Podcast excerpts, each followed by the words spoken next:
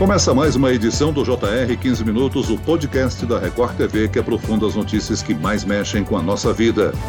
Empregadas domésticas estariam sendo pressionadas a dormir na casa de seus empregadores para evitar contaminá-los com o novo coronavírus. Em tempos de pandemia, é muito importante reforçarmos a atenção aos direitos dos trabalhadores e o abuso nesta relação. Para isso, eu entrevisto agora a advogada e diretora executiva da Temes Gênero, Justiça e Direitos Humanos, doutora Márcia Soares. Bem-vinda, doutora. Obrigada, um prazer estar aqui com vocês. Quem nos acompanha nessa entrevista é o repórter da Record TV em Salvador, Felipe Costa. Bem-vindo, Felipe. Oi, Celso. Oi, Márcia. Sempre um prazer estar aqui no podcast. Essas empregadas domésticas que estão sendo pressionadas a dormir, a ficar o tempo inteiro na casa dos patrões. Os empregadores dizem ter medo que elas, no retorno do descanso, contaminem as famílias deles. Então é um drama realmente e tem muita empregada doméstica passando por isso. Doutora, essa prática de exigir pressionar até obrigar a funcionária da casa a dormir lá para que assim ela não corra o risco de contaminar os empregadores, não está previsto em nenhuma convenção trabalhista. É um ato ilegal, não? Totalmente irregular exigir que a trabalhadora permaneça no trabalho por muitos motivos. No que diz respeito especificamente à, à crise sanitária pela qual estamos passando, o Ministério Público do Trabalho foi bastante preciso e incisivo em relação a isso. Né? Eles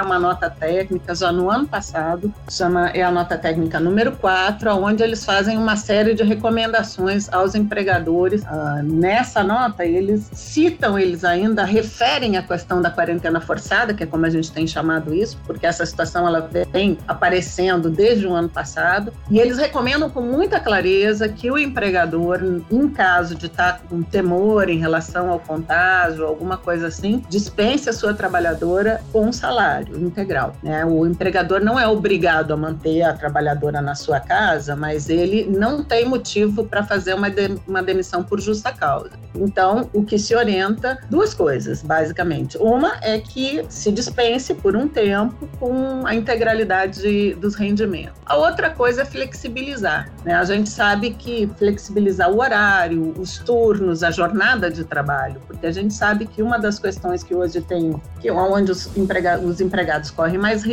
é na superlotação dos meios de transporte, infelizmente. E uma outra alternativa super interessante é conseguir viabilizar a vinda, a presença da trabalhadora de outra forma, de Uber, enfim, tem empregadores que estão indo buscar, estão criando formas alternativas. Agora, permanecer, fazer uma pessoa permanecer em quarentena forçada, isso é ilegal, né? E isso é passível de denúncia ao Ministério Público do Trabalho, que é o que nós vamos fazer, é o que nós temos feito a cada denúncia que nos chega. Felipe, a, as empregadas relataram o drama de, da preocupação de perder o emprego emprego, não? Aqui em Salvador, a gente conversou com uma empregada que ficou um ano e meio trabalhando para uma família, cuidando de duas crianças. Quando começou a pandemia, a patroa chamou ela no canto, disse que precisava que ela ficasse dormindo lá. Ela se recusou, disse que não podia, porque também tinha dois filhos pequenos para cuidar, filhos dela. Inclusive, um deles precisa de cuidados especiais. E aí, coincidentemente, logo depois ela apresentou sintomas da Covid-19, precisou se afastar do trabalho. E quando voltou, a patroa disse que não precisava mais dela, que ia conseguir uma, uma funcionária mais nova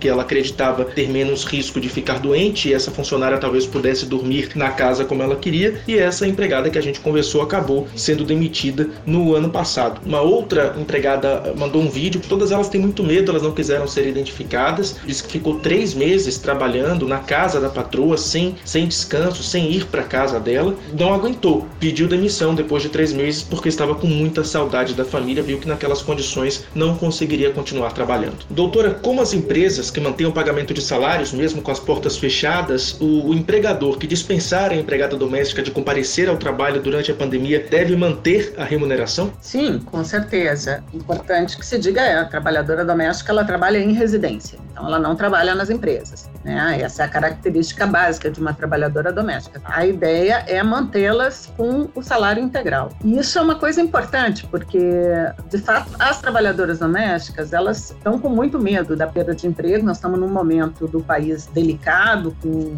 um índice de desemprego bastante grande. E no que se refere às, às domésticas, então essa situação vem piorando muito. Você sabe que nós tivemos no ano passado um milhão e meio de postos de trabalho número a menos no Brasil para trabalhadoras domésticas, né? Ele foi, sem dúvida, a categoria mais afetada pela pandemia. Um milhão e meio de postos de trabalho a menos. Isso é muito grave. Isso é grave para as mulheres em geral, porque efetivamente o trabalho doméstico é a principal fonte de renda das mulheres no Brasil hoje. E, portanto, a principal fonte para dar mínimas condições de autonomia para essas mulheres, especialmente, claro, as mulheres em situação de vulnerabilidade. Mas enquanto categoria, é a que mais emprega mulheres no Brasil. Uma fonte de, de sobrevivência, de renda e de sobrevivência para as mulheres é o trabalho doméstico remunerado.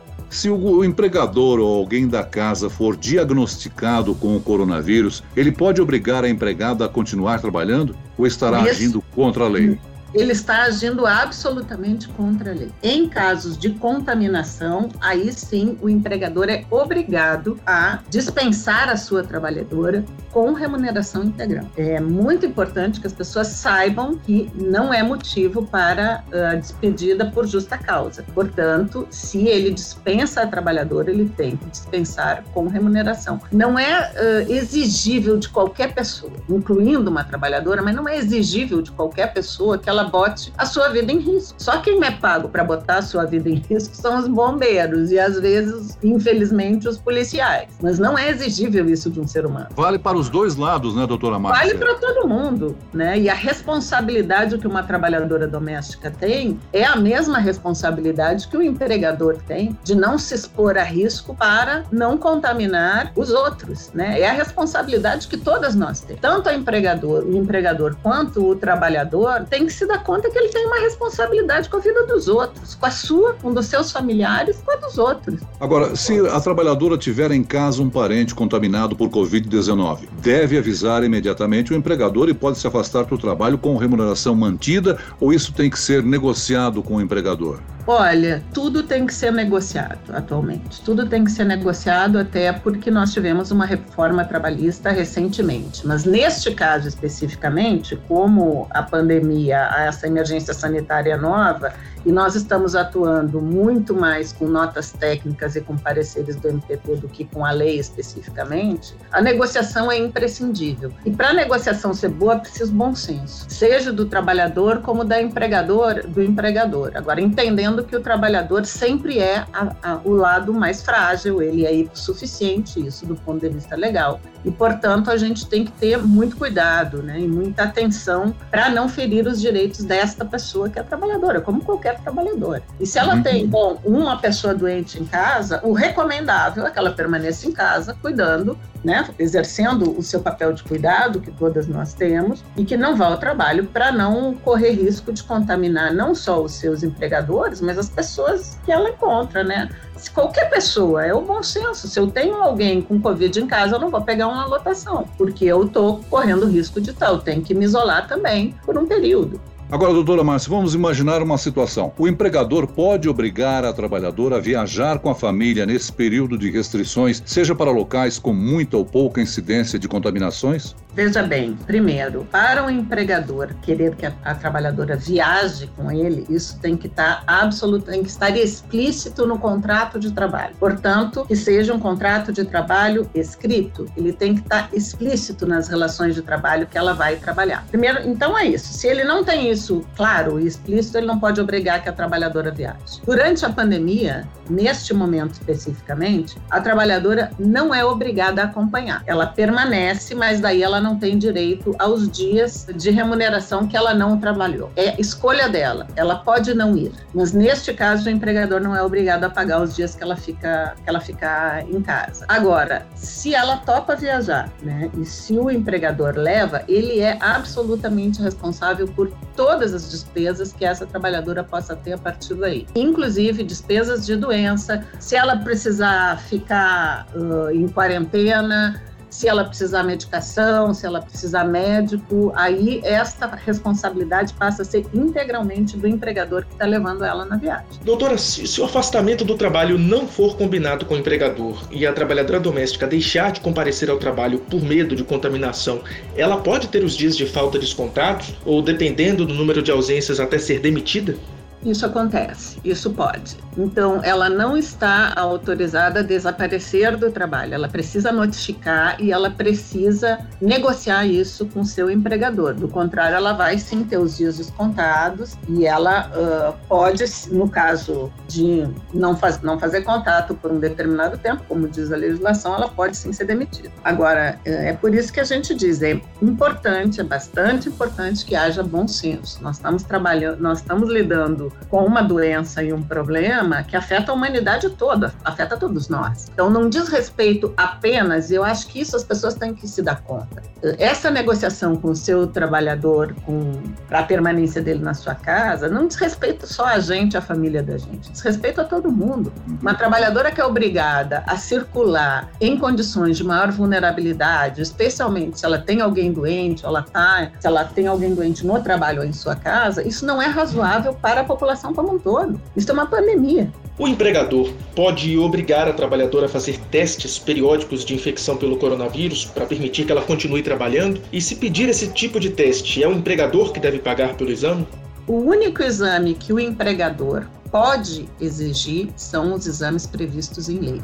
No caso, o exame admissional ou quando o empregado for sair, o exame para saída.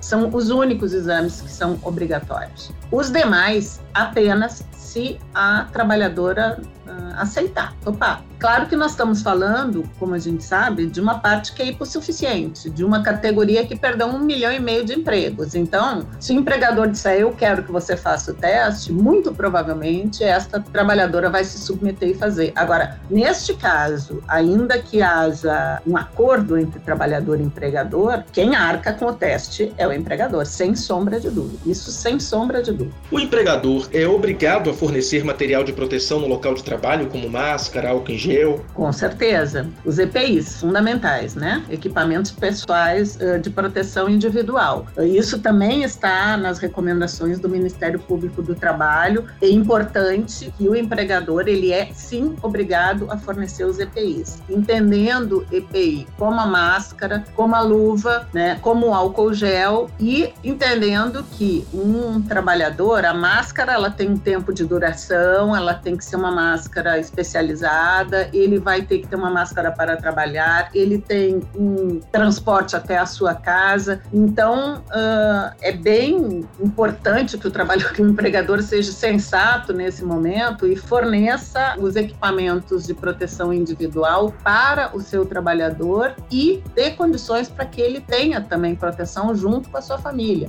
Se a trabalhadora for contaminada pelo coronavírus, ela tem direito de se afastar do trabalho, mas as regras são diferentes para mensalistas e para diaristas. Em alguns casos, o INSS assume o pagamento da remuneração do empregado. Quais são as regras, doutora?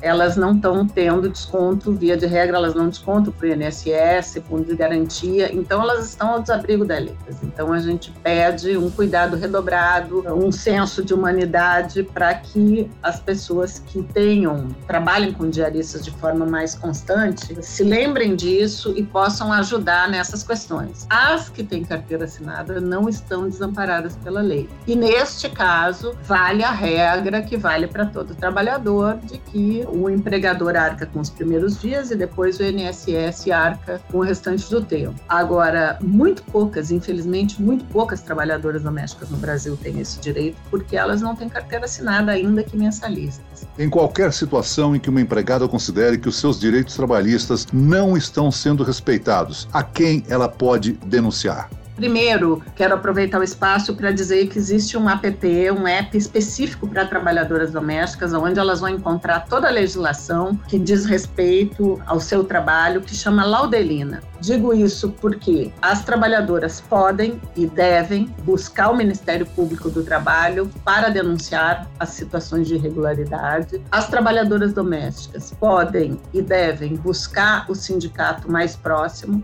As trabalhadoras podem buscar a TEMES também pelas nossas redes, para que a gente faça orientação. E é preciso buscar, infelizmente, a gente precisa, neste país, de assessoria jurídica para as trabalhadoras. Né? Nós não temos ainda uma rede especializada pro bono, mas é o que estamos nos dedicando a fazer nesse tempo. Nós queremos esse, terminar este ano com uma rede pro bono de advogados para atuar em prol das trabalhadoras domésticas.